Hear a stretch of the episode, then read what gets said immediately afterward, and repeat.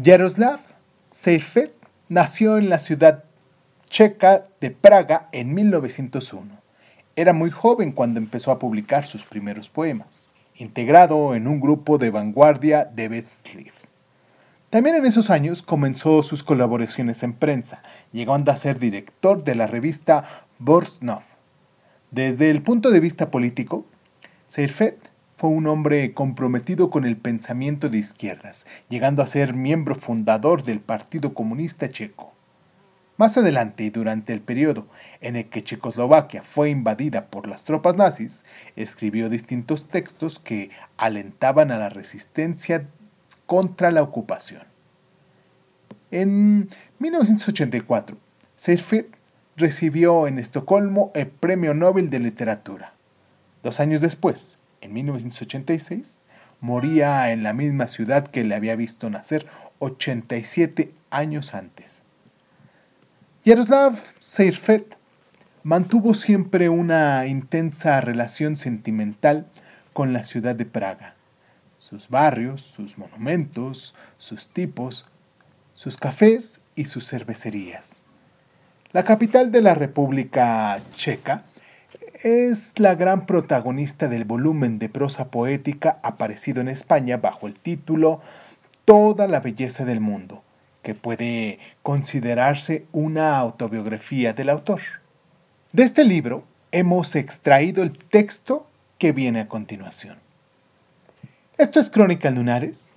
Yo soy Irving Sun y pues espero que te encuentres muy bien donde sea que me estés escuchando si es que te gusta lo que a mí me gusta hacer, pues ya sabes dónde escucharme, ya sabes dónde seguirme, ya sabes, ya conoces mis redes sociales y si no las conoces, pues puedes encontrarme como Irving Sun o en su defecto como Crónica Lunares de Sun. Y pues nada, ¿qué tal si comenzamos y pues nos dejamos de tanto parloteo, ¿no? Muchas gracias por estar. Comenzamos. Cierra los ojos. Si escuchas que alguien se acerca, no temas. Todo estará bien.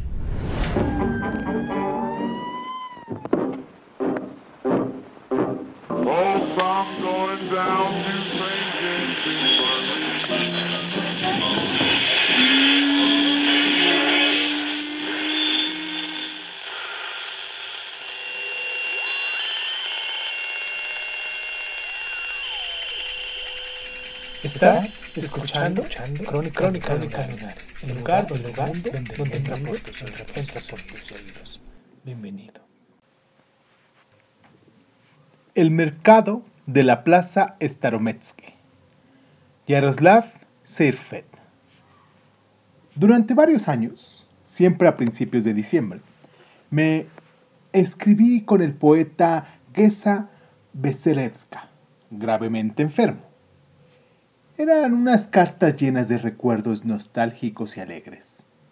Hace tiempo, por esas fechas, en la plaza Starometsky se, instalaba un mercado, primero el de San Nicolás y casi enseguida el de Navidad.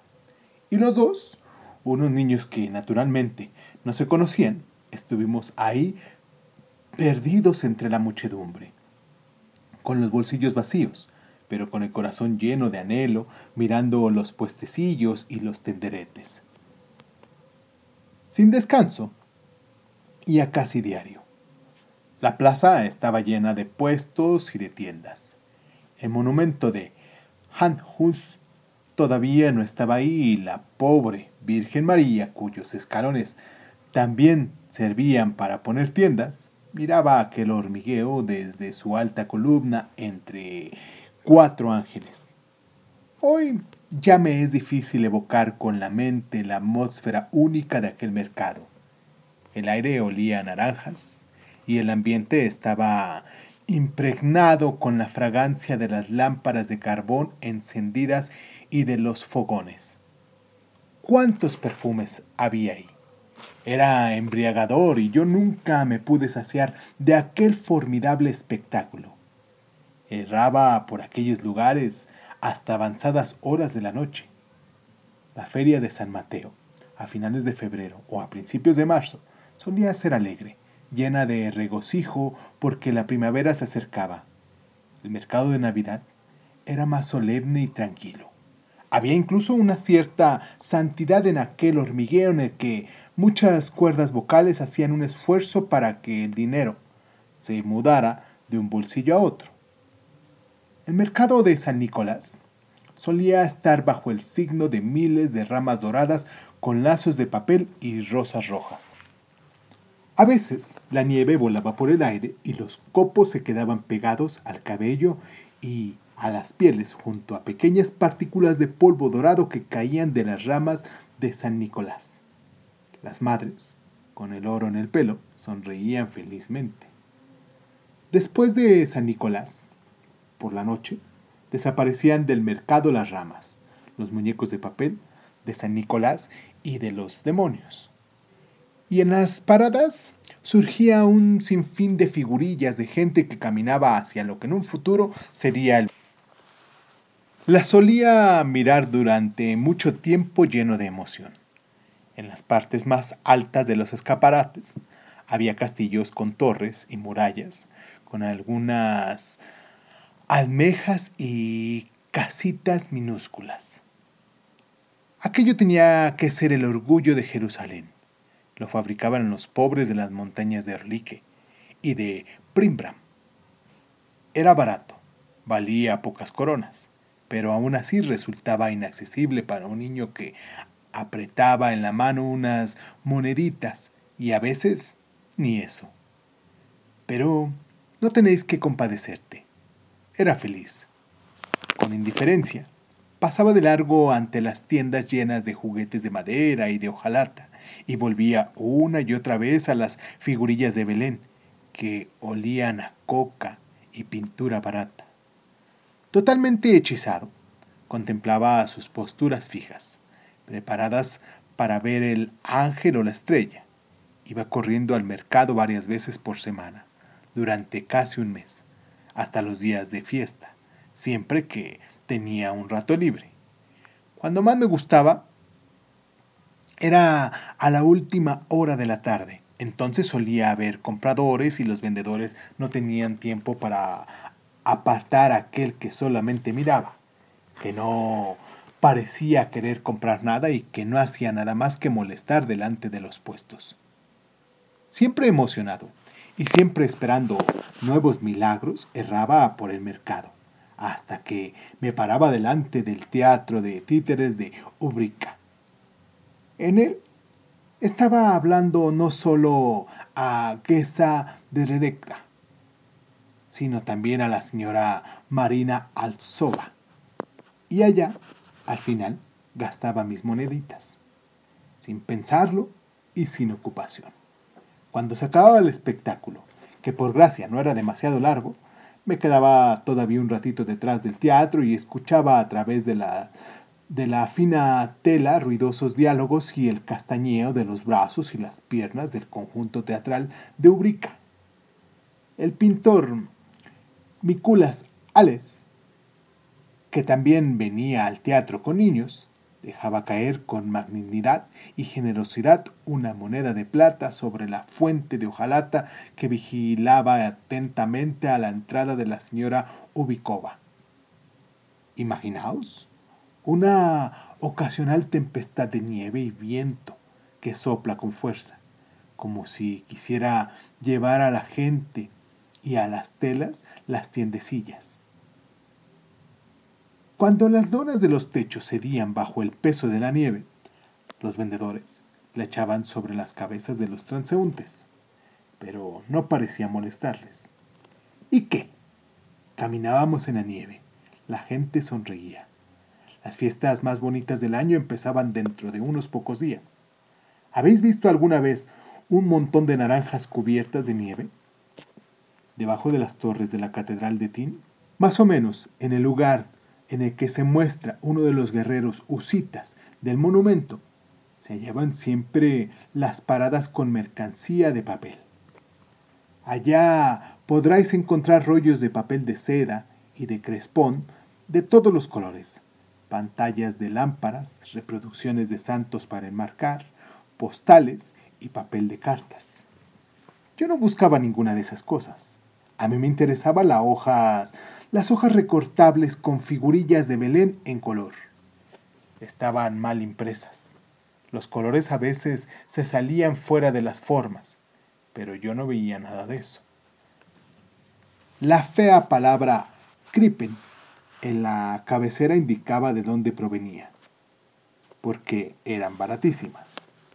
También tenían hojas más pequeñas, con figuras impresas en cartulinas con hermosos colores y su superficie brillante permitía no solamente un resplandor deslumbrante de los hábitos de los reyes, sino que hasta que la pobreza y la sencillez de los trajes de los pastores pareciesen más espectacular.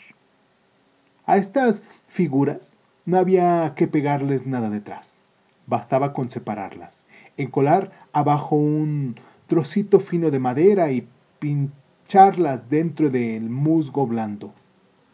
Aquellas hojas, que me podía permitir comprar por poco dinero, se tenían que pegar primero sobre un papel de oro, y sólo entonces se podían recortar con mucho cuidado.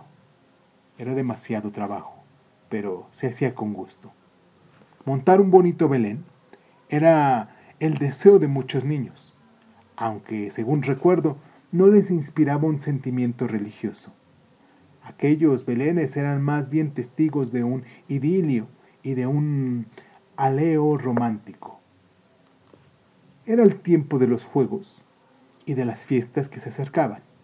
Yo me olvidaba del tema central de la leyenda navideña, del establo con Jesucristo acabado de nacer, y prestaba mucho más atención al castillo pagano y al palacio del rey Herodes y a los palacios de Jerusalén. Qué bonita y misteriosa era aquella ciudad medieval o quizás posterior que se veía sobre el establo de Belén. Ningún color fue tan jubiloso, ninguna almena tan dentada, ningún palacio tan, dorado y vistoso.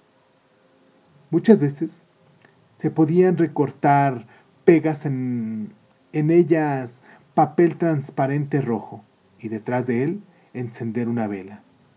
Yo, con paciencia, recortaba una ovejita tras otra y con ellas los dos pastores que dormían en el suelo entre el rebaño, porque un rebaño de ovejas es una parte importante dentro de la belleza de Belén. Lo más difícil era recortar el largo palo pastor que se alzaba por encima de su amplio sombrero. ¿Cuántos palos había estropeado? A veces se me iba la mano con las tijeras. Otras veces el palo se encorvaba tanto que ya no parecía un palo. Hasta que alguien me aconsejó que pusiera a los pastores en la mano un trocito de madera largo y fino. Eso me salió bien. Y al final la caja estaba llena de figuras pobres y primitivas, pero sagradas y hechizadas.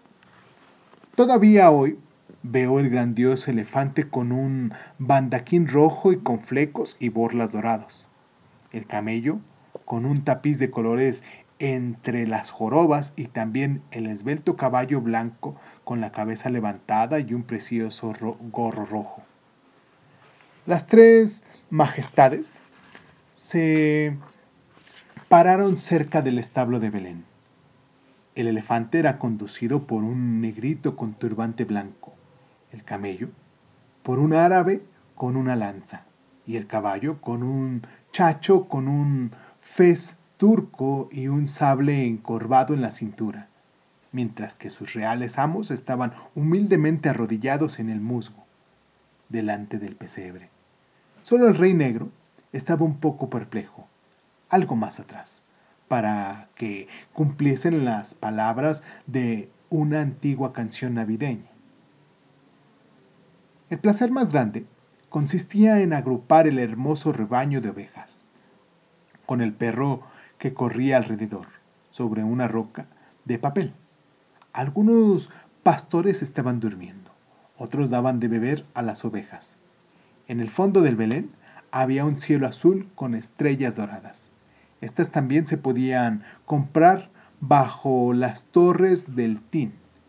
en la plaza Starometske, en pequeñas hojas de papel y separarlas fácilmente unas de otras. Por último, hubo que poner la estrella de Navidad sobre un alambre para que temblara cuando la tocaran y pareciera viva. El Belén estaba listo.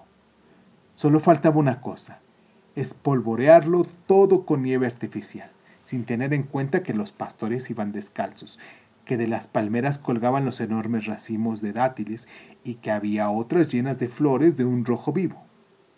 Karel Kapper decía que la gente quiere los belenes porque les hacen ver el mundo más humano e idílico.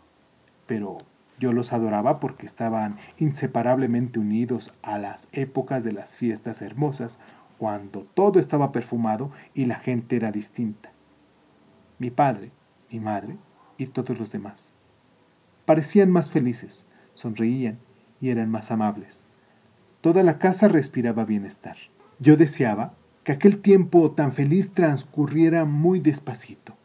No quiero jactarme de ello, pero nosotros Éramos pobres de verdad. Sin embargo, lo que pudo hacer mi madre con lo poco que poseíamos parecía un milagro. Nos sentíamos sumergidos sin interrupción en un permanente bienestar festivo, y cada rincón de la calle, incluso el más vulgar, parecía vestido de fiesta en aquella época navideña. Todo era distinto, más gracioso, más hermoso. Eso sucede cuando se tiene el espíritu festivo navideño en el corazón y no solamente escrito con letras rojas en el calendario.